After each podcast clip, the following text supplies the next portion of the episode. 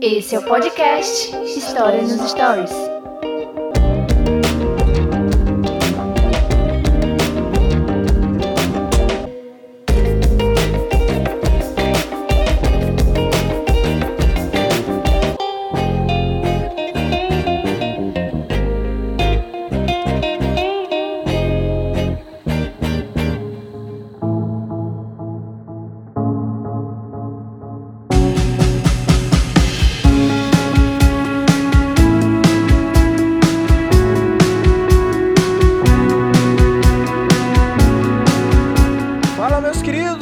Sou o professor Daniel René e esse é o podcast História nos Stories.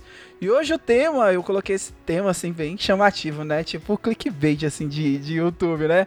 Formei, e agora? Eu acho que é a pergunta que todo formando, recém-formado, ele passa, né? Ele se pergunta: é, peguei o. fui pra festa, peguei o diploma, e agora? O que, que eu faço? Pra onde eu vou? Será se eu vou trabalhar? Será que eu vou continuar na área acadêmica? Será se eu vou continuar na área da pesquisa? Ou eu vou pro mundão do meus Deus e tentar uma escola particular, tentar concurso público? Eis a questão. Essa resposta, muito clara, a pergunta desafiadora. Eu tenho duas pessoas aqui que, vai, que vão responder para vocês. Eu convoquei essas pessoas porque eu sei que eu tenho certeza que elas vão hoje trazer uma resposta. E, ó, se você assistir, ouvir esse cast até o final, você vai sair daqui com a resolução desse problema. Eu vou convidar aqui nesse momento, para este momento do episódio, o meu amigo, ele que é soltinho, ele que é lá da terra do Daci Ribeiro, ele que é dono do maior curso de, de humanas e literatura do mundo, ele, Bruno Souto. Salve, salve, galera. Beleza, mais uma vez. É sempre um, um grande prazer participar do História nos Stories, ainda mais com a apresentação dessa. Só que agora eu me pergunto o seguinte: tem, tem, tem uns 10 anos que eu formei, e agora? O que, que eu faço? Depois de 10 anos o cara ainda tá perguntando. E agora o que é que eu faço, meu jovem? Meu Deus Ah, mas, do céu. Bruninho, é bom que hoje o episódio tá esticado. Temos alguém que. Ah, a gente. O Lucas ia participar desse episódio também. Só que o Lucas, como ele acabou de se formar, ele tá procurando emprego. Ele não pôde estar aqui com a gente. Então já meio que responde sem estar aqui, né? Mas eu tenho um convidado muito especial. É, desses amigos Bruninhos que a gente conhece no Instagram, eu conheci essa página e eu fui começar a vasculhar essa página, vi ali 360, história e tal. E eu vasculhei, encontrei e vi que, é daqui do Piauí. Logo Então bacana. é da minha terra. Aí eu disse assim, opa, pô, tamo junto aqui, meu amigo. Aqui é Piauí, então é só Vale do Até, é só coisa boa aqui. E eu encontrei essa galera da Federal e a gente agora tá se organizando para gravar alguns episódios sobre essa vida acadêmica, sobre é, essa vida pós-universidade. Será que a gente vive? Será que a gente tá vivendo? Será que a gente ainda consegue viver depois da universidade? eu encontrei o meu amigo Abdon Eres. E ele vai falar aqui com vocês agora, vai se apresentar aqui para vocês. Eu acertei o sobrenome, Abdon. Acertou sim. É, Oi, pessoal, meu nome é Abdon, né? Abdon Eres, como já foi falado. A gente vai discutir algumas coisas a respeito mesmo dessa vida acadêmica, né? Dessa vida que existe após a academia. Né? E aí o, o História 360, que é a nossa página lá do Instagram, que eu até recomendo que sigam, a gente vai fazer discussões também muito interessantes a, a respeito né, desse, desses assuntos e que surgiu justamente dessa necessidade de terminar o curso e não ficar parado, dar, dar andamento em discussões ali que a gente aprende durante o nosso É curso. isso mesmo, porque é, eu não fiz isso, cara. Eu vou logo confessando logo no início aqui do cast. Eu não sei se o Bruno também fez, mas. Abdon, eu, eu não sei se eu preciso de terapia e não sei se você vai poder me ajudar. Porque depois que eu saí do curso de história, eu, eu acho que eu acabei indo pro outro rumo, né? E a gente vai conversar um pouco sobre isso. Eu não vou me adiantar nas minhas lamúrias aqui nesse momento, mas a gente vai conversar para entender esses dois caminhos, né? Você que está ouvindo esse podcast, com certeza você está com essa pergunta, ou já tem 10 anos, você está se perguntando assim, pô, será que esses caras vão me ajudar? Pois fica aí que a gente vai conversar um pouco sobre isso, tá bom? Mas antes vou te pedir para seguir o História nos Stories lá no Instagram. A gente completou dois anos de IG e a gente tá com um ano com o podcast. Tem conteúdo lá do podcast todas as quartas-feiras. Siga o História nos Stories também no seu stream de preferência. E aproveitando, por que não? Siga o 360 História lá no Instagram e siga também o Fusão Cursos, que são os parceiros que estão fazendo é, é, esse episódio até você, tá bom? Muito obrigado. Então vamos lá, compartilhe esse episódio, entregue, mande para aquele seu amigo tá nesse momento agora de decisão ou não, né? Se a gente vai resolver ou não. Mas manda pra ele, cara. Manda pra ele. Pelo menos ele vai ouvir vai tirar as suas próprias conclusões, tá bom? Muito obrigado. Então vamos lá pro cast de hoje.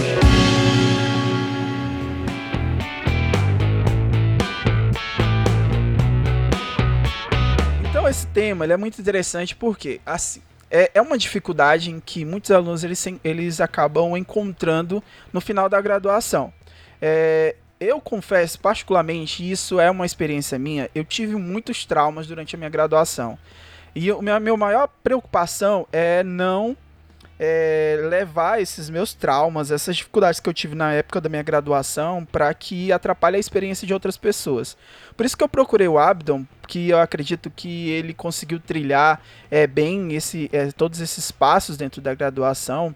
E eu, eu também procurei o Bruno, porque o Bruno também trabalha já nessa área de, das escolas particulares, para a gente trabalhar esses dois passos, esses dois caminhos.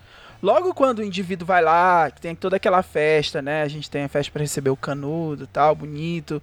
Ali é tudo é muito, é tudo é um conto de fadas, mas depois é que a realidade vem. Eu até levantei uma, uma ideia de que no meu curso, na época que eu me formei, eu acredito que de 30 é, alunos que tinham no meu curso da UESP, daqui do Piauí, né, Universidade Estadual do Piauí, eu acredito que hoje eu conheço que são quatro professores.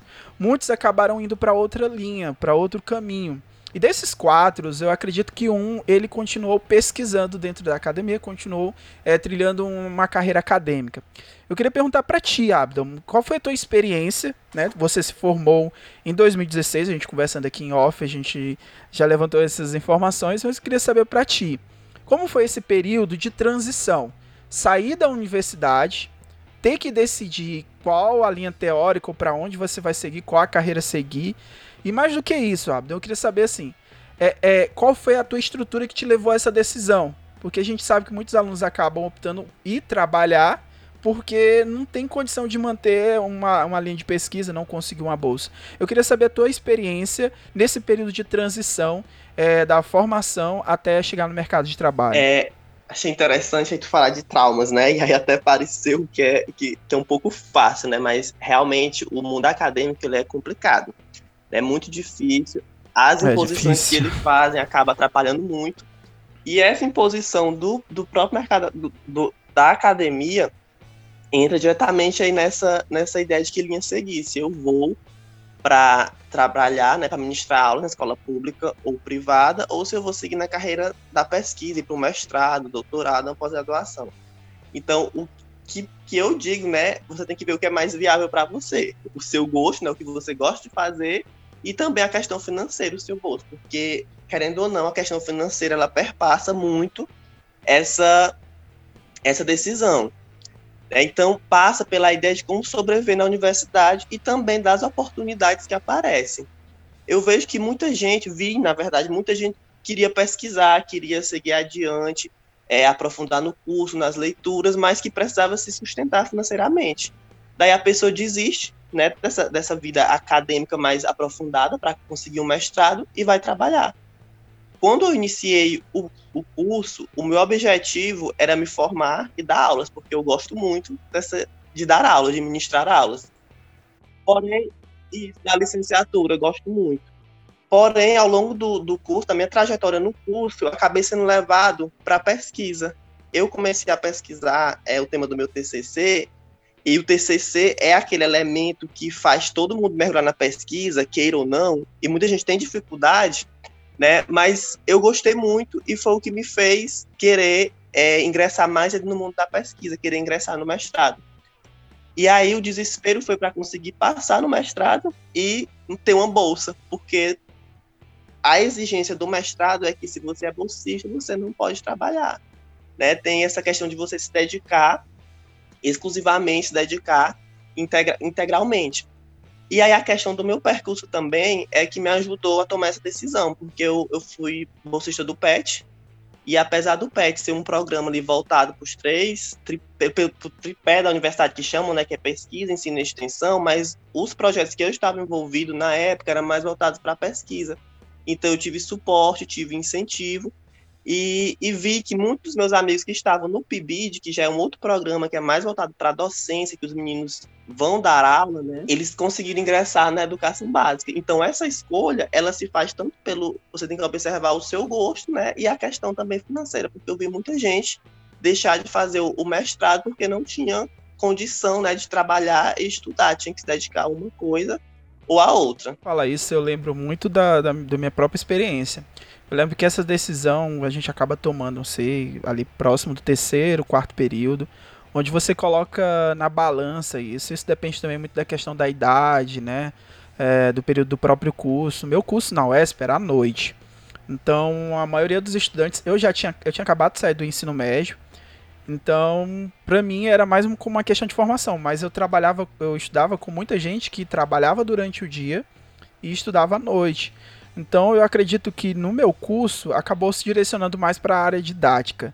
Aqui no Piauí, eu acho que é teu conhecimento, Abdon, que a gente acaba é, meio que analisando que na UESP, que é a Universidade Estadual do Piauí, a gente acaba formando mais professores para a área da licenciatura. E algumas pessoas acabam associando isso à falta de estrutura, né? Sendo que a pesquisa em si, eu acho que não está muito relacionada à estrutura física.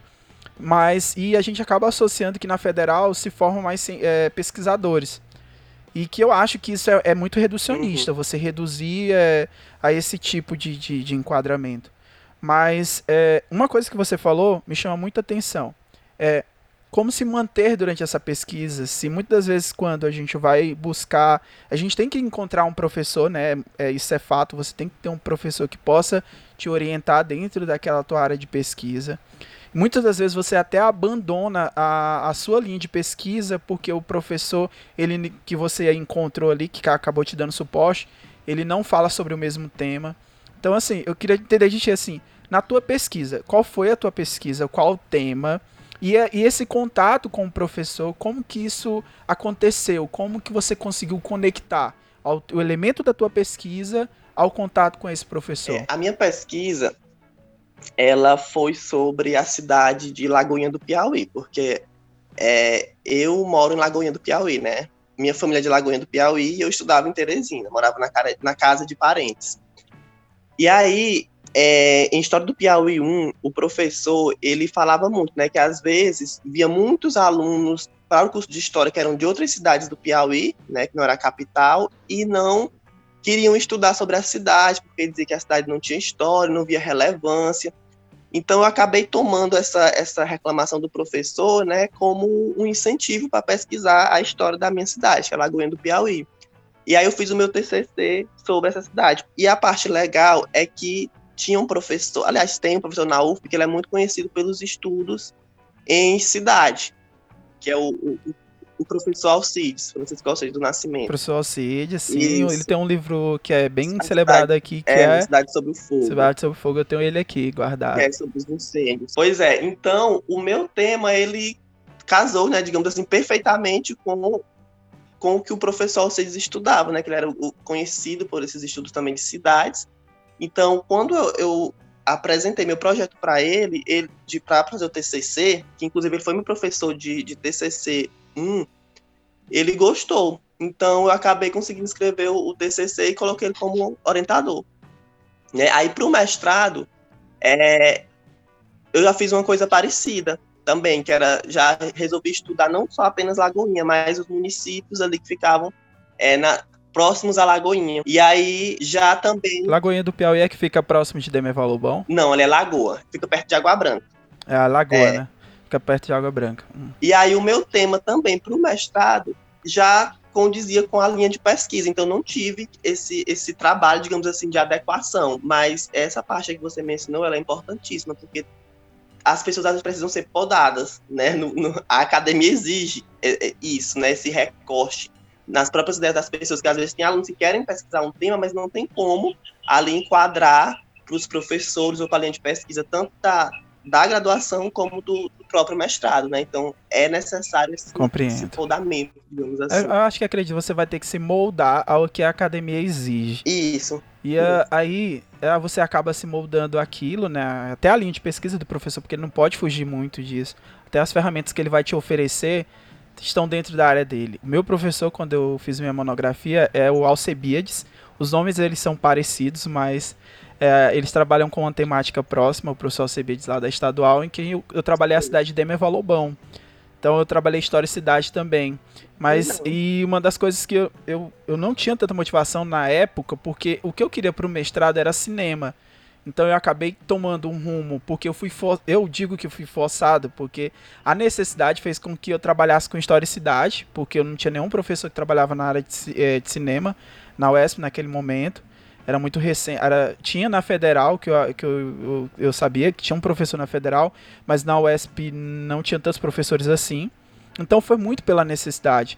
E até isso que, Bruno, que eu queria saber contigo, é, duas coisas. Uma, é, esse, esse impacto na, da, de você ter como manter, se manter fazendo pesquisa na academia, isso, se isso influencia nessa escolha do aluno é, em ir para essas escolas particulares, em ter que pegar um currículo, fazer um currículo, colocar debaixo do braço, ir até essas escolas particulares, deixar esse currículo, será se que impulsiona esses alunos em muitas situações a abandonar essa ideia de pesquisa, essa não digo que a falta de investimento porque tem, mas assim, não alcança todos, né? Então acaba fazendo uma peneira. Ou seria esse teu espírito rebelde, Bruno, de professor de, de, de Enem, de professor de cursinho que, que quer estar tá na sala de aula gritando com os meninos, é, vamos lá, vamos lá. E aí, Bruninho, me responde isso, cara. Velho, eu, eu, tava, eu tava escutando aqui o Abdon falar, é muito engraçado mesmo, e vendo sua realidade também, é muito, é muito complexo, e acho que parece que, que a história daí se repete muito com as histórias daqui, da nossa região, sabe? A própria faculdade daqui, a Unimontes, que também é estadual, ela é. Ela por si só, ela já faz uma peneirada. Sabe por quê? E é uma briga constante na, na academia, lá é o seguinte: a grade curricular ela é voltada totalmente para a pesquisa. E para a licenciatura é pouco. Só que lá, a gente, quando a gente, quando, quando nós formamos, ela me dá um diploma só de licenciatura, ela não me dá de bacharel. Sabe? Então, assim, os alunos, nós ficamos perdidos desde o primeiro período. É, é muito, é muito complexo isso. Porque você trabalha de um jeito, a, a faculdade tenta te levar para o ramo da pesquisa, até porque a própria universidade ela ganha recursos quando tem mais pesquisas, né? Então isso é fato. E ainda tem a crise de identidade. Eu falo assim que as universidades brasileiras, elas sofrem, a educação brasileira, ela sofre de crise de identidade, principalmente a questão da licenciatura. Porque, veja só, dentro da minha turma, é, tinham 40 alunos. Dos 40 alunos, naquelas perguntas iniciais de turma, sabe? O que, que você quer fazer? Por que, que você fez que história? Que você fez história tal. Tem aquelas Isso. perguntas clássicas. Dos 40 alunos, eu lembro que cinco fez história porque queria ser professor. Os outros 35, parte deles estava ali porque queria dar direito. A outra parte não sabia o que, que, ia fazer, aí achou o primeiro curso que tinha na mente e fez. Os cinco que queria ser professor foi influenciado por outros professores, obviamente, professores que teve na, na época da, do ensino médio e tudo mais, pré-vestibular. E no final das contas, quando formamos, e aí, aí que tem um grande problema na minha vida, né? Porque eu demorei 10 anos para formar. É, é, aí entra muito nessa sua pergunta. É uma epopeia. É uma é grande epopeia. Uma epopeia. Por quê? É. Porque eu, eu, comecei a fazer faculdade em outra cidade, que tem um campus da, da Unimontes lá também, é aqui próximo. Comecei a fazer lá, depois fui transferido para cá, e aí tranquei e aí casei, e aí tive menino, e aí eu tinha que trabalhar. O negócio é que o cara ganha o primeiro dinheiro, Bruno. Quando o cara vai para essas escolas e começa a receber um dinheiro, aí ele Não. começa a pesar. Eu, para mim foi isso, Bruno. Eu acho que quando comecei a ganhar dinheiro nas escolas, eu acabei ficando meio confuso, entendeu? Fica assim, será uhum. se eu vou ter que investir? Porque é um investimento. Você na universidade, há o amor pela pesquisa, há. Mas você sabe que esse retorno, para você sobreviver, ele não vem imediatamente como se você fosse numa não. entendeu? Mas aí que tem um problema, Dan, porque é o seguinte, eu, eu trabalhava durante a minha graduação em outro segmento que não era escola. Não tinha isso, porque hum. aqui ainda tinha muita dificuldade, por exemplo. Você poderia tentar algumas vagas em escolas públicas, né? Mas assim, hum. entra no que a gente estava conversando anteriormente aí. O cara que já tem um currículo, ele vai estar na sua frente. E quando e tem alguma vaga, é para cidade lá na PQP, é muito longe e tal, e você não tem condições, e eu naquele processo ter que trabalhar. e, e desacreditado. Enfim, quando quando eu, eu, me encontrei na faculdade, no meio, no meio do curso, eu vi que minha vida era ser professor. Meu sonho era ser professor, que eu queria ser professor. E aí, quando eu comecei a ganhar dinheiro sendo professor, eu estava no meio da graduação. Por indicação, eu comecei a pegar algumas escolinhas particulares. Eu falei, porra, é isso. Então, se é isso, eu vou me dedicar. E aí, mas, velho, eu passei por vários, vários, várias empresas e não no ramo da, da, da educação. Então já começa por aí. Aí vem, dentro da faculdade, alguns alunos, eles já colocam essa bandeira na frente. É, é um tipo um ato revolucionário. Dentro da, da, academia, ou você é de direita ou você é de esquerda. Não politicamente, mas assim, ou você vai pegar a linha de pesquisa, ou você vai ser professor. E tem brigas. Porque quem é da área de professor, ah, eu quero ser licenciatura, você é professor, você odeia o cara de pesquisa, porque o cara de pesquisa acha que ele é, é. a última bala jujuba do pacote. E o cara da pesquisa odeia os caras que é professor. É uma putaria louca. É uma loucura mesmo. Na graduação, sabe?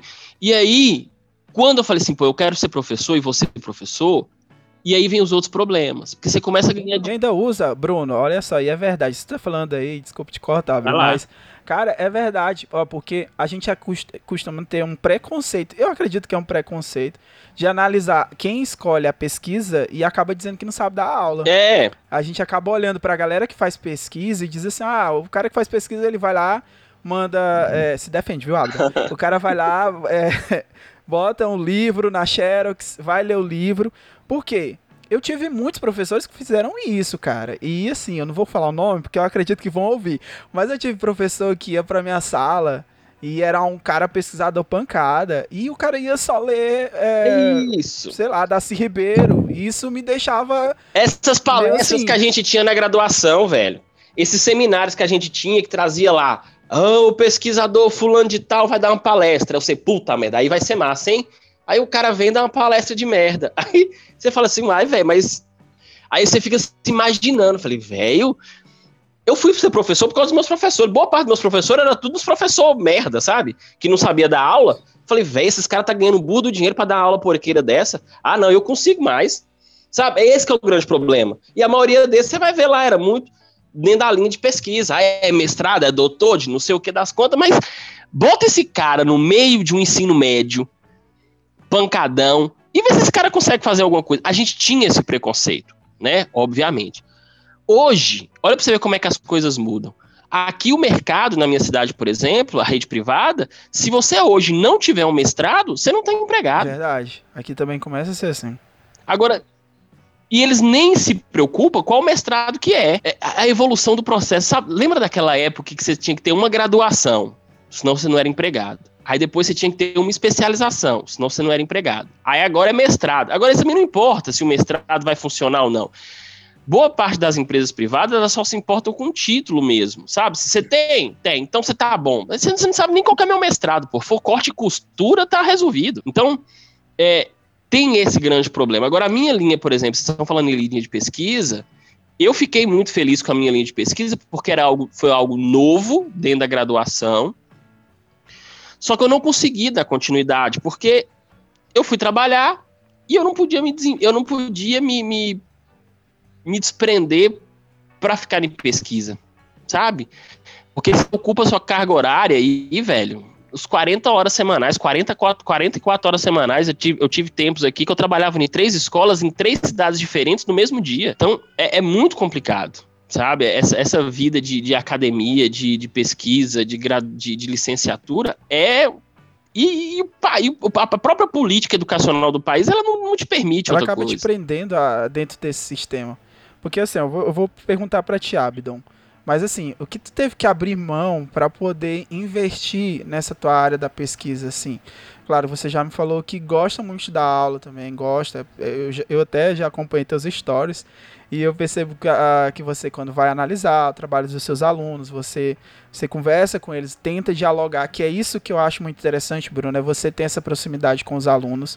E na academia, às vezes, há um distanciamento, né? Mas aqui, você vê que um professor, por exemplo, Sim. como o Abdon, que tem mestrado, que é um professor que já está trabalhando no ramo, na faculdade, mas ele tem proximidade com o seu aluno né? Ele não se distancia do aluno, ele tá junto com o aluno.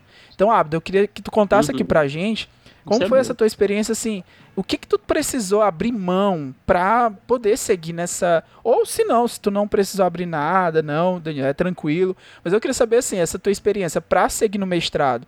O que é preciso pra você fazer, assim? O que que você precisa... É, o que é que é exigido de um candidato que vai querer fazer mestrado? É, uma das principais exigências, né, que é, que é pedido na, na, na própria seleção é a sua disponibilidade. né? Você tem que ter uma, uma disponibilidade integral. Então, é, existe casos de você estar ali, já apareceu uma, uma oportunidade né, de emprego e você ter que recusar para poder ingressar no mestrado, para poder garantir que você vai ter essa, esse Entendo. tempo, esse tempo que é pedido.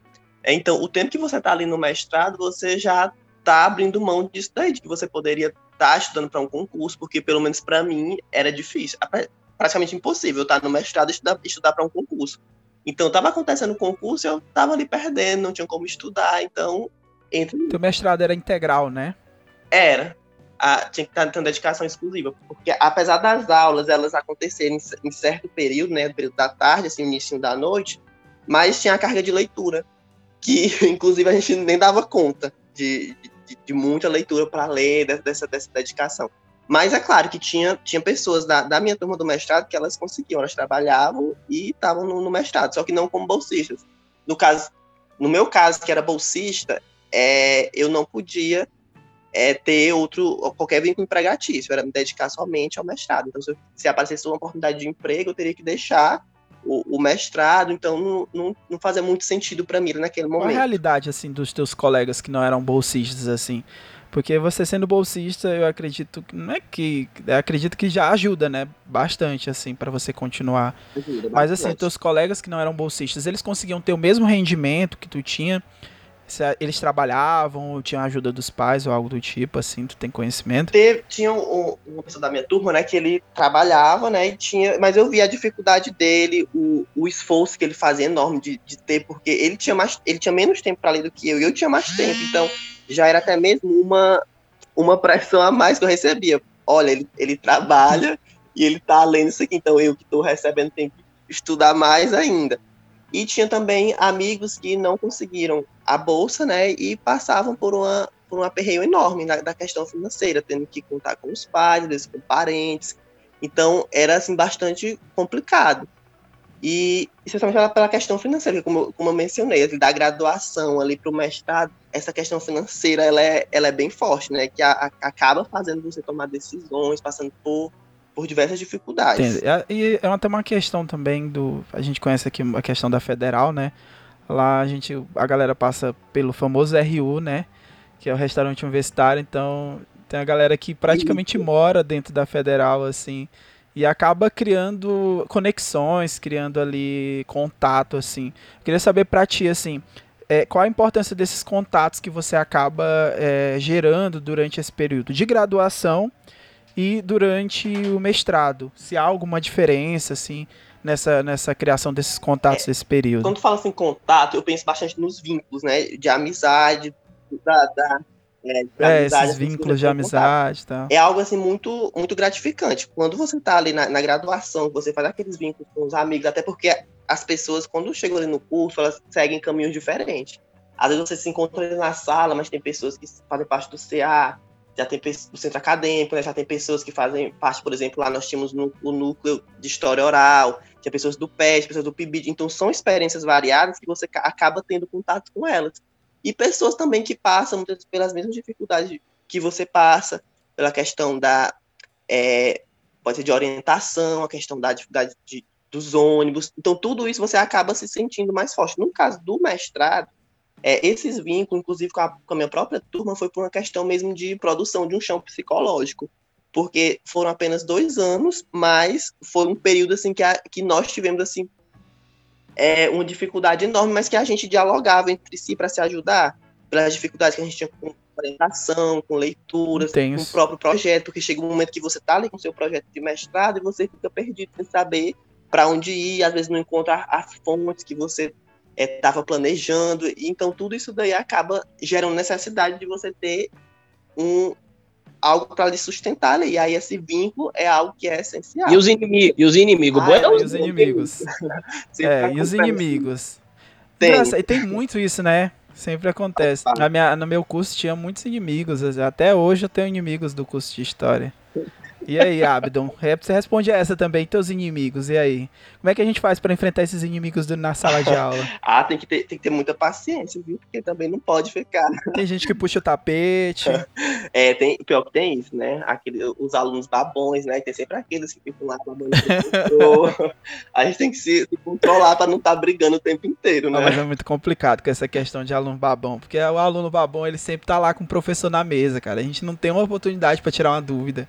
A gente vai tirar uma dúvida, ele já tá ali É, do eles, lado. Ali. eles conseguem se dar bem, né? Eles conseguem. Olha, eu, Abdon, eu assim, eu ficava. Eu tinha alguma dificuldade porque os meus professores eh, na UESP, a gente. eu- Eu vou colocar nomes aqui dos professores que, que foram bacanas, né, comigo aqui, porque fica mais fácil. É melhor elogio do que uma crítica. Mas eu tinha um professor chamado Brandinho, não sei se tu conhece o Brandinho. Que é. Ele é Já já, ele, ele é um. E, cara, ele ia dar aula pra mim, Bruno, na, no curso. É, Era tipo como se fosse no ensino médio, cara. Ele. A gente ia conversar na sala de aula, trabalhando o assunto. Ele, só pra ter noção, ele me fez entender Foucault e, e Deleuze. Que ele, a boca dele é o Deleuze, né? Então, é, ele trabalhava esses, esses teóricos. é, a gente acaba criando aquele termo muito academicista, né? Que você explica com muitos conceitos mas ele transportava esses conceitos para a prática de uma forma suave. E eu acho que o mais próximo do que eu tive de desejo em praticar pesquisa foi por causa desses professores que transformavam, eles criptografavam, eu estou usando outro termo, criptografavam esses termos teóricos mais pesados para um campo mais suave, mais tranquilo. Eu acredito que o, o aluno que caminha para a pesquisa também tem a questão da inspiração, né? Não é só é, a questão da escolha em si, ah, eu vou para o campo da pesquisa, eu vou dar aula, eu vou ir para as escolas particulares ou públicas.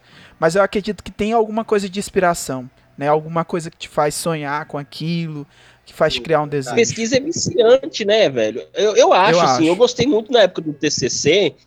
Pesquisa é viciante. E aí, quando você percebe que seu, seu ponto, que seu, seu tópico, né?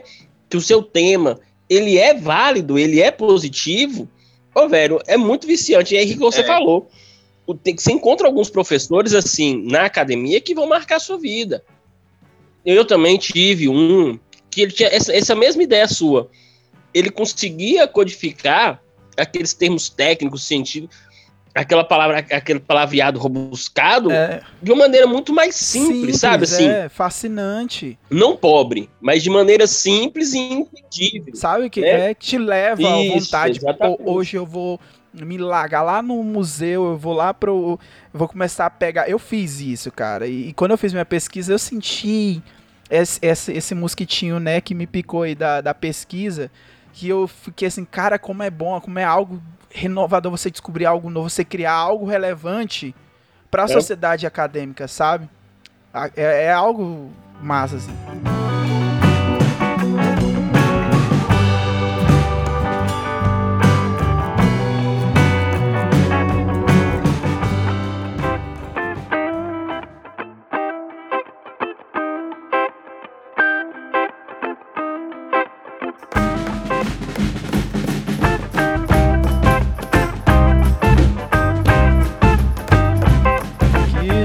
Jovens, jovens, essa conversa tá muito interessante, tá? Então eu queria saber assim agora. Eu, eu tava dando uma olhada nessa época no Instagram e eu comecei a perceber que começou a surgir muitos mentores no Instagram. Por isso, quando eu até lancei essa pergunta pra você, Abdon, e para o Bruno, é, sobre essa questão dos mentores, eu não queria direcionar para a questão acadêmica, porque existe isso, a gente já percebe. Mas hoje, no Instagram, você encontra esses mentores. Eu queria saber de vocês, assim, e eu vou lançar essa pergunta primeiro pro Bruno, que a gente está vivendo esse período e já já eu vou conectar com o Abdo, porque eu quero também conectar com a questão da academia. Mas assim, esse fenômeno que está surgindo agora, está surgindo agora, primeiro, Bruno? Será que já existiam esses mentores? Porque agora, hoje, no, no, no Instagram, você tem um contato com o mestrando e ele te passa conselhos, ele te explica, ele te direciona, ele te ajuda. Uma das dificuldades que eu tinha, Bruno, na época, quando eu tive o desejo de fazer o mestrado, é porque era muito difícil. Quando eu chegava para algum professor, ele só dizia assim: cara, vai ler esses livros, tenta se enquadrar na linha de pesquisa de algum professor. E eu ficava, mano, mas não tô entendendo nada. Eu vou ler o livro, só ler o livro. Ah, não, faz aí, ah, lançar o edital, vai atrás do edital. E hoje, no Instagram, eu tô encontrando uma galera que tá me orientando para isso. Então, assim, Bruno, é, é viável, cara, o que, o, que, o que é esse fenômeno que tá surgindo, né, desses professores mentores? Outra pergunta, você é um mentor, Bruno? Você se considera um professor mentor de alunos secundaristas hoje com o seu Instagram? Velho, olha, é... isso é legal devido à, à própria tecnologia, né? Esse avanço da tecnologia e aí essa facilidade de qualquer, qualquer pessoa de qualquer idade, ele tá ali acessível, um celular, um tablet, um computador, uma televisão que é smart e tal. E aí, isso deu voz para as pessoas. Do mesmo jeito que deu voz para as pessoas jegue, deu, deu voz para as pessoas que têm alguma carga, né, de conhecimento ali e quer, quer e quer que pode ajudar, né, cara, que pode é, que quer transmitir aquele conhecimento ali. E isso facilitou muito até mesmo para as pessoas de pesquisa se enquadrar em um modelo novo de aula. Entende? Então, assim, é, você vai ter acesso a tudo. Eu vou te pegar um exemplo muito prático. Hum. A tal da Aladdin. Não tem a menininha Sim, que é Aladdin? Como é que é o nome dela? É Aladdin e... mesmo. É, eu acho que é Aladdin. A bicha fez, velho. A bicha tem sucesso. E ela fez já tem uns quatro anos, né? Tipo, um três a quatro anos. Ela não era nem formada quando ela começou. Acadêmica. Ela não era formada. Não. Eu não sei nem se ela já formou. Eu acho que ela mas formou, acho que ela, ela formou, né? Mas ela era acadêmica quando ela fez o sucesso dela, entende? E ela fazia de um jeito onde o, o, o diálogo dela conseguia atingir outros ali sedentos por conhecimento de maneira simples e rápida. Ela fazia ali um conteúdo de história em um minuto, dois minutos. Óbvio que são conhecimentos bastante superficiais. Mas assim, querendo ou não, ela conseguiu atingir um número legal de pessoas, as pessoas começaram a, a, ter acesso àquela informação por causa dela. Então, esses mentores, eles são válidos, de certa forma, sabe? Eles são, eles são válidos, sim, porque, veja, olha, olha o que, que nós estamos vivenciando aqui agora. Me fala uma outra oportunidade, um outro momento da história que nós estaríamos aqui. Eu, de Montes Claros, conversando com duas pessoas do Piauí, um mestrado e tal, um outro professor de, de, de rede pública, rede privada. Você entende a facilidade disso?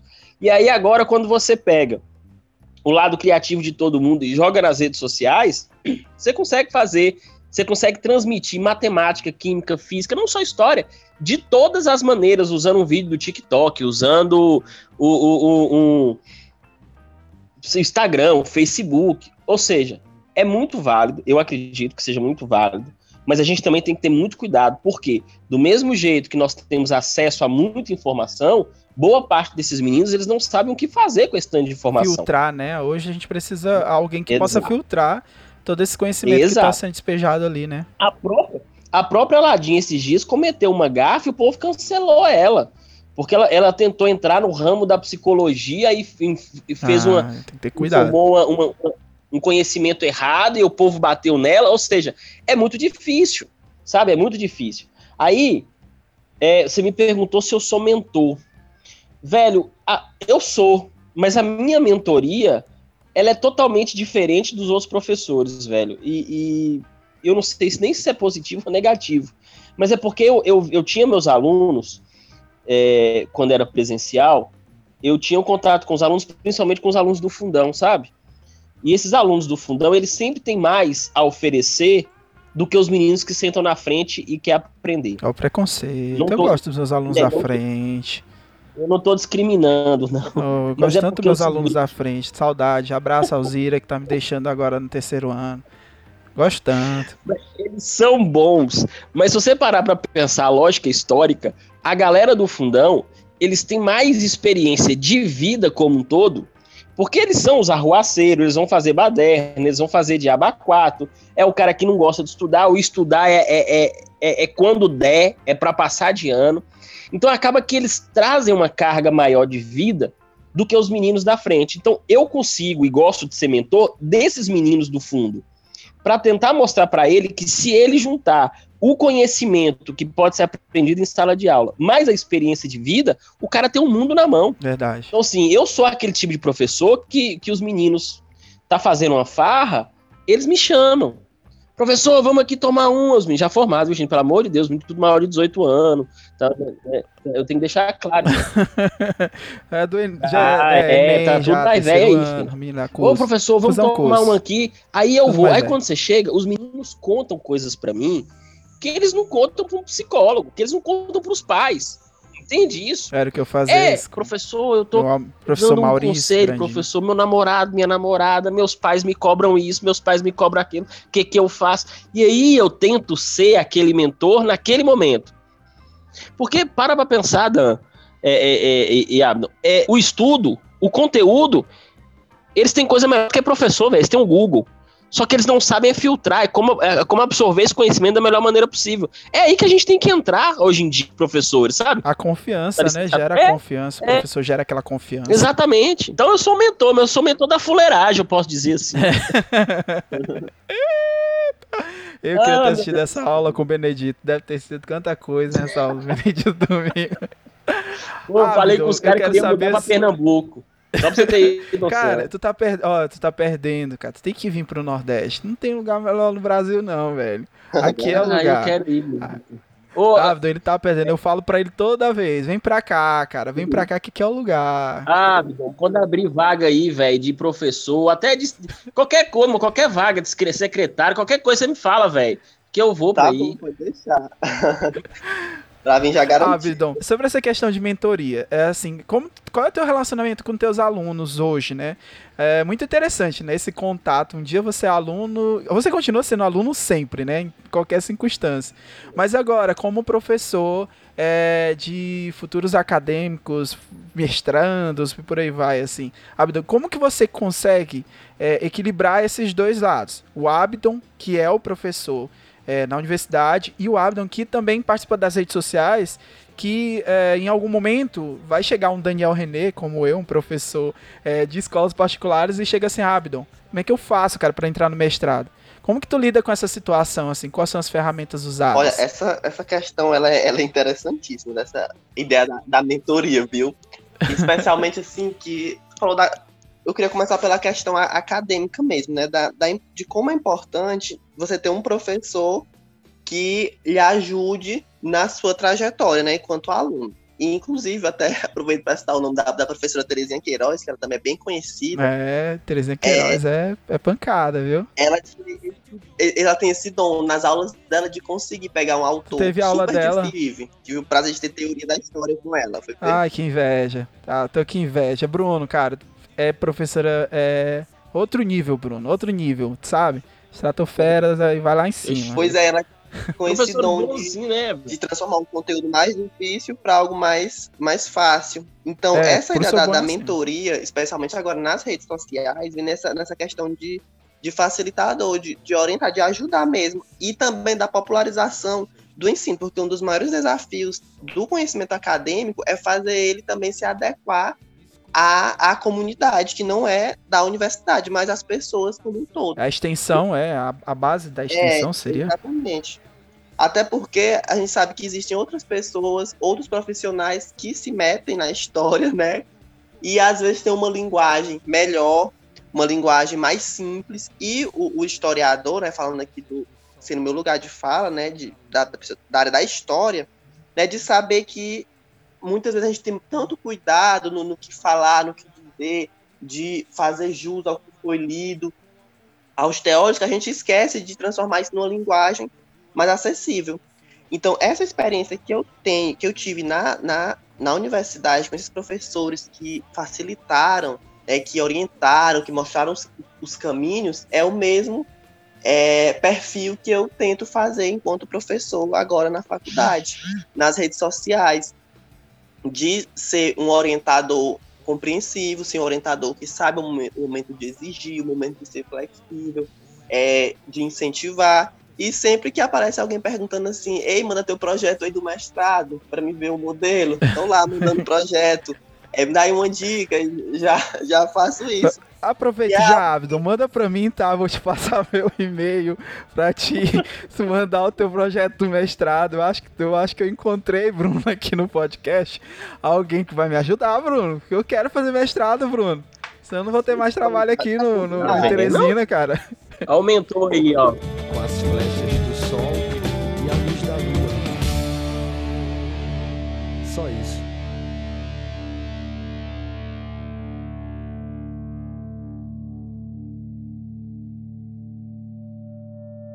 Abdon, se eu chego pra ti agora e pergunto, o que, que eu faço pra entrar no mestrado? O que é que você diria pra essa pessoa que nesse momento tá ouvindo o cast ou está apresentando esse podcast? A primeira coisa é ver o local que você, Você tem que vender alma pra mestrado quem, Abdon? E, e olhar a linha de pesquisa. Veja logo qual é a linha de pesquisa do mestrado que você está querendo entrar. Ou então, se você já tem um tema, é você procurar no Brasil todo qual é o, o mestrado ali que é mais para que, que, que seu tema se enquadra, né? Porque isso daí, como a gente discutiu no início, é algo que é, que é fundamental. É você ali se enquadrar na linha de pesquisa, de onde você quer fazer o mestrado ou o doutorado. Tá, já anotei aqui o primeiro tópico. Segundo tópico. Eita, tem um segundo. Lê, velho. Lê muito, tá, Maria? é, exatamente. Tem Aí é, é o, o exame de proficiência, né? Inglês, espanhol, essas coisas. É, tem isso. Mas a, a questão, primeiramente, Então. que eu digo é você ter um projeto. Escolher o tema, viu Tá. a linha de pesquisa, é, prepara o seu projeto na questão das leituras e, no caso da história, principalmente das fontes. Porque se você tiver fontes, você Gente, tem eu não tenho projeto nem. Levar Eu não tenho projeto de Não, Bruno, não dá. É, pois Bruno, não dá. Eu tenho um projeto, Abdo, eu vou mandar meu projeto pra ti. Ó, eu tenho um projeto, tá bacana, tem fontes. É um projeto que ele fala, com a- sabe, que ele realmente vai trazer um resultado bacana, assim, eu acho muito interessante. Ó, Aproveitar que vocês dois, já que a gente tá falando sobre essa questão de, de projeto, assim, e a gente tá sobre essa questão de conselhos, assim, eu queria entender de vocês, assim, é, hoje, né, pra esse jovenzinho que tá saindo da universidade, nesse momento, que tá, terminou agora de pagar, né, a festa de formatura, tá, aliás, tá complicado agora na época da quarentena, que não tá tendo festa de formatura. Mas assim, é, o que, que ele tem que fazer agora? Qual é o primeiro passo, assim? Qual o conselho que vocês dariam? Aí isso é muito pessoal, tá? Porque agora, olha sério, olha, vocês estão entendendo a responsabilidade de vocês? Agora, tem um cara que acabou de se formar e ele, ele quer ouvir agora a solução, a resposta para a vida dele, tá? Então eu vou começar com a Abdon, tá? Responsabilidade, É Abdon. mesmo. É, bom mesmo. É, eu- é porque, Bruno, eu te conheço. Abdon, o cara acabou de se formar e ele chegou lá na Federal e ele tá sentado lá naqueles bancos ali que tem da Federal, lá na Praça de Filosofia. Você conhece muito bem.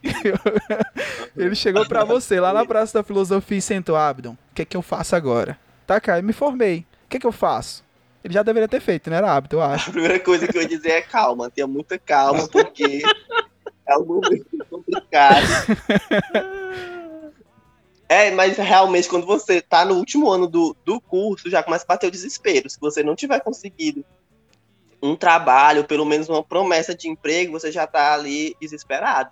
Então, é, é realmente é você manter a calma. Eu acho assim, se você tem condição financeira, se seus pais têm condição de, de lhe sustentar, o que você tem a fazer é ir tentar o mestrado. Eu, eu recomendo, né? Porque, apesar das dificuldades, é algo que é importante, que é necessário. Então, você vai atrás. Se você não tem essa condição financeira, aí o, o, o que eu recomendo é ver se você já consegue é, mandar o currículo né, para alguma escola, ver se consegue trabalhar. É, então ver algo ali mais Tá falando a minha vida aí, Abdon. É sério, eu tô quase chorando aqui. eu tô quase chorando porque tu tá desenhando a minha vida aí, cara. Eu isso, fiz isso. Tinha que mandar meus E currículos. deu certo, viu? Deu, deu certo, né? É, Deu certo, graças a Deus, depois de muita luta. Tá dando certo aí. Mas, Mas é, é isso, isso. estudar para concurso. Que concurso também não tá sendo garantia, né? Que às vezes você faz, passa É. não tá sendo mais chamado. Ai, cara, eu- na hora que eu falo nesse assunto, meu coração já começa a apertar. Parece que eu, eu voltei aqui há 10 anos atrás.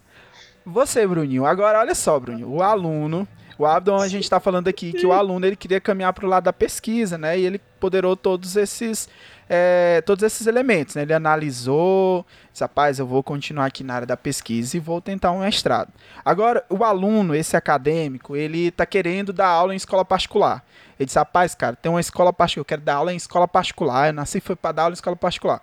Qual o conselho do professor Bruno Souto esse professor que é dono dos maiores cursos de, daqui do Brasil. Qual, qual o conselho que você dá para esse jovenzinho, Bruno? Ai, ai, vamos lá. Antes, de, antes deles. Calma, Bruno, calma, Bruno, senão tu pode destruir sonhos. Bruno, com Ah, calma, vamos lá. por favor. É, antes, antes dele pensar em escola particular, obviamente que ele vai terminar a graduação e vai pensar assim agora, qual, ram- qual rumo que eu tomo? Ou é escola pública ou é escola privada? Ainda tem essa bifurcação, É. né? Escola pública ou escola Tem. particular. Tem, tem. A pessoa, o- o- esse menino, ele tem que ter a noção, a consciência o seguinte, que a vida do professor de escola pública, ela é mais difícil que o professor de escola particular. É, muito mais. Por causa do, do seguinte cenário, um professor de escola pública, ele para ganhar bem, ô gente, ganha bem. Esse discurso eu falo para você de, de maneira assim muito tranquila, que o custo-benefício de ser professor é maravilhosa. Porque você ganha relativamente bem, você tem duas férias no ano, a maioria dos feriados é tudo prolongado. É possível ser feliz sendo professor. Então, mas para você ganhar bem na escola pública, você precisa ralar muito. É o tipo daquele cenário daquela professorazinha que você vê acabada. Ela parece ter 60 anos, mas tem só 25. Mas é porque ela trabalha na escola pública. Porque ela trabalha de manhã, de tarde, de noite. Aí, para você ir para a escola particular, tem os dois grandes problemas. Uma, uma, você tem que ter um QI muito forte. E o que, que é QI? É quem indica. É quem indica. E precisa ter a consciência que o seguinte, que escola particular é massa, é muito massa. Paga-se bem? Relativamente sim. Porém, porém, o meio profissional da escola privada, ela é muito complexa. Porque o menino precisa entender o seguinte, Daniel, que o cliente dele não é os alunos. Olha para você ver que eu tô falando isso, e aí agora meu coração corta, tá? Hum. O cliente dele nunca foi os alunos e nunca vai ser os alunos. Pensa comigo. O cliente dele é a escola. É o dono da escola, é o coordenador da escola, é o supervisor da escola, é os colegas da escola. Os outros professores. Eles são os clientes dele. Por que, que eu tô falando isso? Porque às vezes, boa parte da gente, a gente sai da academia, assim, principalmente professor de história, né? Achando que vai mudar o mundo. Você acha que você vai pegar ali uma, uma bandeira da França e vai gritar revolução e que você vai mudar o mundo. E que você vai mudar o mundo porque você tá cheio de ideias de aulas, porque assim, assim, assado, porque você vai fazer isso com seus alunos. Só que aí você sempre bate lá na frente na questão da escola. Que nem sempre a escola quer mudar. A escola não quer uma revolução. A escola quer ali, pai, ó, é que o pai não reclame, é que o pai deu dinheiro da mensalidade do menino, é que o menino passe, às vezes sabendo, às vezes não sabendo, e às vezes, velho, você, professor de escola privada, você vai frustrado para casa, exatamente por causa desse Oh. cenário. Entende isso? Eu não tô querendo desanimar ninguém, não. É lindo, é maravilhoso a profissão, e bater pé, entregar currículo, perfeito. Quando abrir a oportunidade, meu amigo, pega aquilo ali com unhas e dentes e seja o professor que você sempre sonhou que seria. Ou melhor, seja aquele professor que você queria ter tido na sua graduação. É isso que eu falo.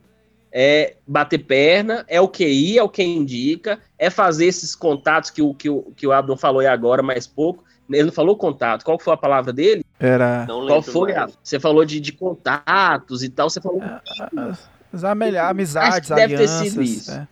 é aliança, sabe? É contato, é o network. É o network, ter o né, que você cria velho, esses é ter o network. E se encontrar como professor. Eu acho que isso talvez seja o grande problema. É, porque às vezes a gente passa a graduação inteira sem saber como é que você vai ser como professor. Às vezes você trabalha 30, 50 anos na vida sem saber como é que é ser professor. Eu acho que a pessoa se encontrar como professor, sabe? E levar aquilo pro resto da vida. Se você acreditar em algo e, e se dedicar naquilo ali. Porque vai ter um tanto de gente falando que não presta, ou falando que a profissão não é, não é boa, ou, ou que você não vai ser rico, ou que você não vai ser feliz. Esse que é o grande problema. São as outras pessoas. Mas se você bater no peito ali, velho, vai, vai fazendo o que você tá. Vá com a cabeça do que você tá achando que é certo e bola pra frente. Exatamente. Eu penso da mesma forma e eu gosto do Bruno que a realidade é essa. E eu acredito que a realidade, não só nas escolas particulares, não só nas escolas públicas, mas na academia. Eu acho que, a gente finalizando o nosso cast também, galera, que eu acho que o que vai fazer como diferencial na tua vida é o teu posicionamento. É como você encara o desafio. Seja ele na universidade, seja na escola pública, seja na escola, na escola particular, o que muda, o que faz a diferença é o teu posicionamento.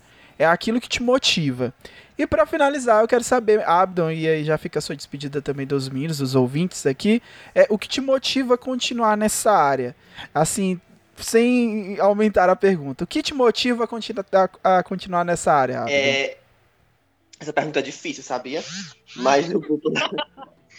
Lembrando da, da questão é da possibilidade de mudança, porque eu sei que a realidade não é fácil, a realidade é bem triste, né? Você às vezes chega, sai do curso todo empolgado, querendo mudar, eu vou mudar, fazendo um discurso de mudança, e aí você fica muito frustrado, mas a ideia é não desistir, porque às vezes é aquela coisa, só um alunozinho que você percebe que ajudou ele, você já fica feliz. Então, eu vou nessa, nessa questão aí de busca da felicidade. Se você tá gostando do que você faz, se você tá vendo resultados, e tem um propósito, você tem que seguir adiante. E acho que é isso que me faz continuar sendo professor. É, é acreditar que, apesar das dificuldades, é uma ferramenta de mudança. Mesmo que seja pequena, mas vai acontecendo A mudança é gradativa. E eu acho que a nossa realidade é muito próxima. Isso. Porque a gente vive num ambiente em que pou- existe pouca esperança, assim, as coisas são muito complicadas, tudo é meio difícil, né? Então eu acho que esse teu motivo, ele é, um, ele é bem próximo do meu, e a gente caminha em duas áreas diferentes, assim. Está na área da, da licenciatura como professor, mas eu estou na área da- das escolas particulares, mas a gente encontra o mesmo elemento, eu encontro na tua fala o mesmo elemento que me motiva. Então eu já vou tomar a tua resposta como minha também. E agora eu queria perguntar pro Bruno. Bruno, o que te motiva, cara? O que, que motiva o Bruninho a sair de casa, né, antes da quarentena, a ir para uma sala cheia, conversar com esses alunos e ensinar história? Rapaz, hoje, na, atua- na- na atual conjuntura, tem 12, tem quase 15 anos, né, que eu sou professor. É, o que me motiva, e talvez aí eu, quando eu me encontrei nessa situação, você tem você passa por vários momentos, sabe, de desesperança, de desacreditar da vida, que isso não funcione e tal. Mas hoje, hoje, o que me motiva ainda a tentar um pouco nessa parte da educação, eu acho que hoje já são as amizades que, que eu fiz ao longo dessa vida. E aí eu tô até puxando um pouco seu saco aqui, Daniel, porque o fato de conhecer, por causa dessa pandemia, conhecer você, conhecer os outros professores aí que eu fiz contato, e eu pude é, reavivar em mim um sentimento bom, falar assim, porra, a educação ainda tem solução. É, eu vi em você, eu vi em outros professores do Pernambuco, de Belém do Pará, que muitos desses professores, eles trabalham com o mesmo ideal que eu, e deu certo, sabe? Ah, não deu certo aqui, talvez na minha cidade, mas a educação ela existe, a educação ela é a esperança e, e ela tem salvação. E eu acho que hoje o que me motiva são esses contatos, esses networks positivos que eu arrumei, que eu encontrei, e obviamente as amizades que eu fiz com os meus alunos. Veja, isso é muito importante, velho. Se você é, consegue manter uma amizade com seus alunos depois de muitos anos, que seja ali três, quatro, cinco, não importa, aquilo significou alguma coisa, entende? Eu já acho que eu já contei essa história para vocês.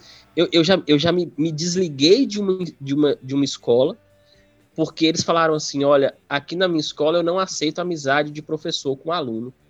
Eu pedi demissão no meio do ano. Falei assim: então você bate minha demissão, então porque aqui não é o lugar para mim. Então acho que é isso ainda me motiva, sabe? Essas amizades que eu tenho feito, é, que eu fiz, essas amizades sinceras, obviamente, é isso que me motiva ainda. É, a educação, ela é a salvação para qualquer sociedade, para qualquer país, para qualquer nação, para qualquer grupo, para qualquer. Oh, meu Deus. Se pessoa, eu tivesse a aqui educação ligado é a com, com a salvação. câmera ligada, tu ia ver o coraçãozinho aqui pra gente fazer aqui, o coraçãozinho aqui. Abdon, muito obrigado pelo seu tempo, sua disponibilidade, pelo projeto no Instagram de vocês, o coletivo do 360 é, da história. Aí eu, eu quero ver esse perfil, Bruno, velho. Dá, dá uma olhada, cara. O IG deles é super interessante. Os caras eles trabalham com vários projetos acadêmicos e eles conseguem transmitir isso de uma forma legal, livre, solta. É um IG que eu amei. Eu, quando eu, eu tava nesses dias aqui olhando, procurando alguns, algumas pessoas, procurando algo bom para indicar para os meus alunos, eu encontrei vocês e eu quero agradecer muito de coração. É, eu quero dizer para você que está ouvindo, isso é, esse é o primeiro episódio em parceria com o 360, com o Hábito, com os colegas dele, com o coletivo. A gente vai gravar outros episódios durante todo esse período. A gente vai ter um episódio falando sobre a vida acadêmica, por que não falar sobre como começar todo o processo do mestrado e eu vou ser, vai servir para mim, eu vou ter uma, uma orientação grátis. Então, muito obrigado a Abdon. É, fica aqui meu abraço e meu agradecimento pela sua participação hoje, tá bom? Eu que agradeço a oportunidade, foi um prazer enorme, viu? Já tem já convite para outros episódios, então, viu? Vou encher a tua paciência aqui, né? Eu encho do Bruno. E quero agradecer mais. Eu vou seguir lá, eu vou seguir eles hoje lá. Segue lá, Bruno. Muito interessante. Vai lá, lá, Bruno. compartilha lá que, que é bacana aí. Bruninho, cara, muito obrigado pela participação, por sempre estar aqui junto na equipe fixa do História nos Stories. Você é, tá aqui no meu coração, meu filho. Ah, gente, eu que agradeço, obrigado aí pelo convite. Mesmo, mesmo que eu descobri que eu, que eu era substituto, mas, a, a- mas eu, eu agradeço demais o, o, o convite, eu tô sempre à disposição aí do História nos Fala Stories, ainda mais com com esses Lucas, temas Bruno, assim, que eu ó, Foi o adoro. Lucas hoje que, que teve o negócio, teve que procurar emprego hoje. Ó, não foi certinho com o episódio. ele- Pronto. A Aí ele tem que contar depois a experiência dele, como é que foi e tal. Ai, meu Deus. Mas não pede não, porque se ele, se ele não conseguir o emprego, ele vai xingar muito. Então deixa quieto. Mas eu agradeço demais, obrigado mesmo aí. Foi um prazer, Abdo, te, te conhecer. Vou te seguir lá no Instagram. Vou Bom compartilhar mesmo. também lá redes sociais. É sempre um prazer, meu velho. Para esses temas, estou sempre à disposição. Muito obrigado aí. Vai convidar o Abdon. Eu nem sou dono do, do Fusão Curso como o Bruno, mas convida o, Ô, sim. Convido o Abdo aí pra um, uma próxima jornada aí do, do, de humanas lá, dos séculos. Fechou. Sete séculos. Aí, ó, já tem um professor aqui, cara, já experiente pra isso, Bruno. Pronto. Olha aí. Eita, Abdo, eu vou te seguir. Você segue lá o Fusão e a gente vai trocando figurinha aí, velho. Olha aí, cara. Tá cara, histórias, histórias conectando mundos, conectando pessoas, conectando você que ouve todas as quartas-feiras. Eu vou te pedir, compartilhe esse episódio pro seu colega que tá desesperado, pra aumentar mais ainda o desespero dele, tá bom? Então fica aqui meu abraço. Beijo, galera. Até a próxima quarta-feira com mais um episódio do podcast História nos Stories. Memória e consciência no mundo duravam sempre 30 segundos. Porém, depois de ver aquele ser, arcanjo rompendo seu casulo num pulo, criou fixa ideia na mente. E amor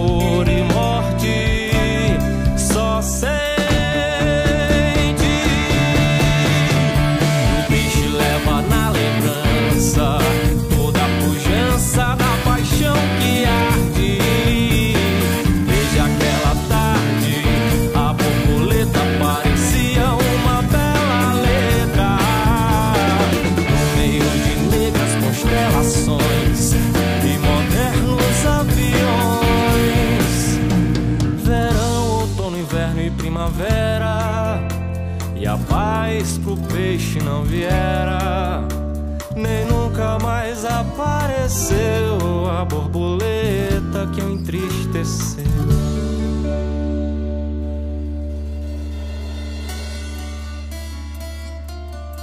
Muito tempo tinha passado e a vida seguia com a alma fria seu fado. Mas eis que durante a quinta estação do ano, o peixe avistou um ser humano. Assustado, jamais tinha olhado gente assim frente a frente. Uma mulher entrou na água nua, numa negra noite de clara lua. E o triste peixe percebeu, no peito da moça de louça, a borboleta de estrelas pretas. As lágrimas do olho do peixe eram feixes de emoções por todos os seus corações. Ele olhava a borboleta mais bela que o som da clarineta, mexendo as asas com as algas de sua casa. Depois de chorar de alegria Envolveu seu corpo em folia ao peixe fio, A linda moça de louça Serena saindo do rio Com riso no canto da boca E achando assim a vida pouca Lembrou que era o décimo terceiro mês época em que todo peixe francês vê o seu amor. 无期冒险。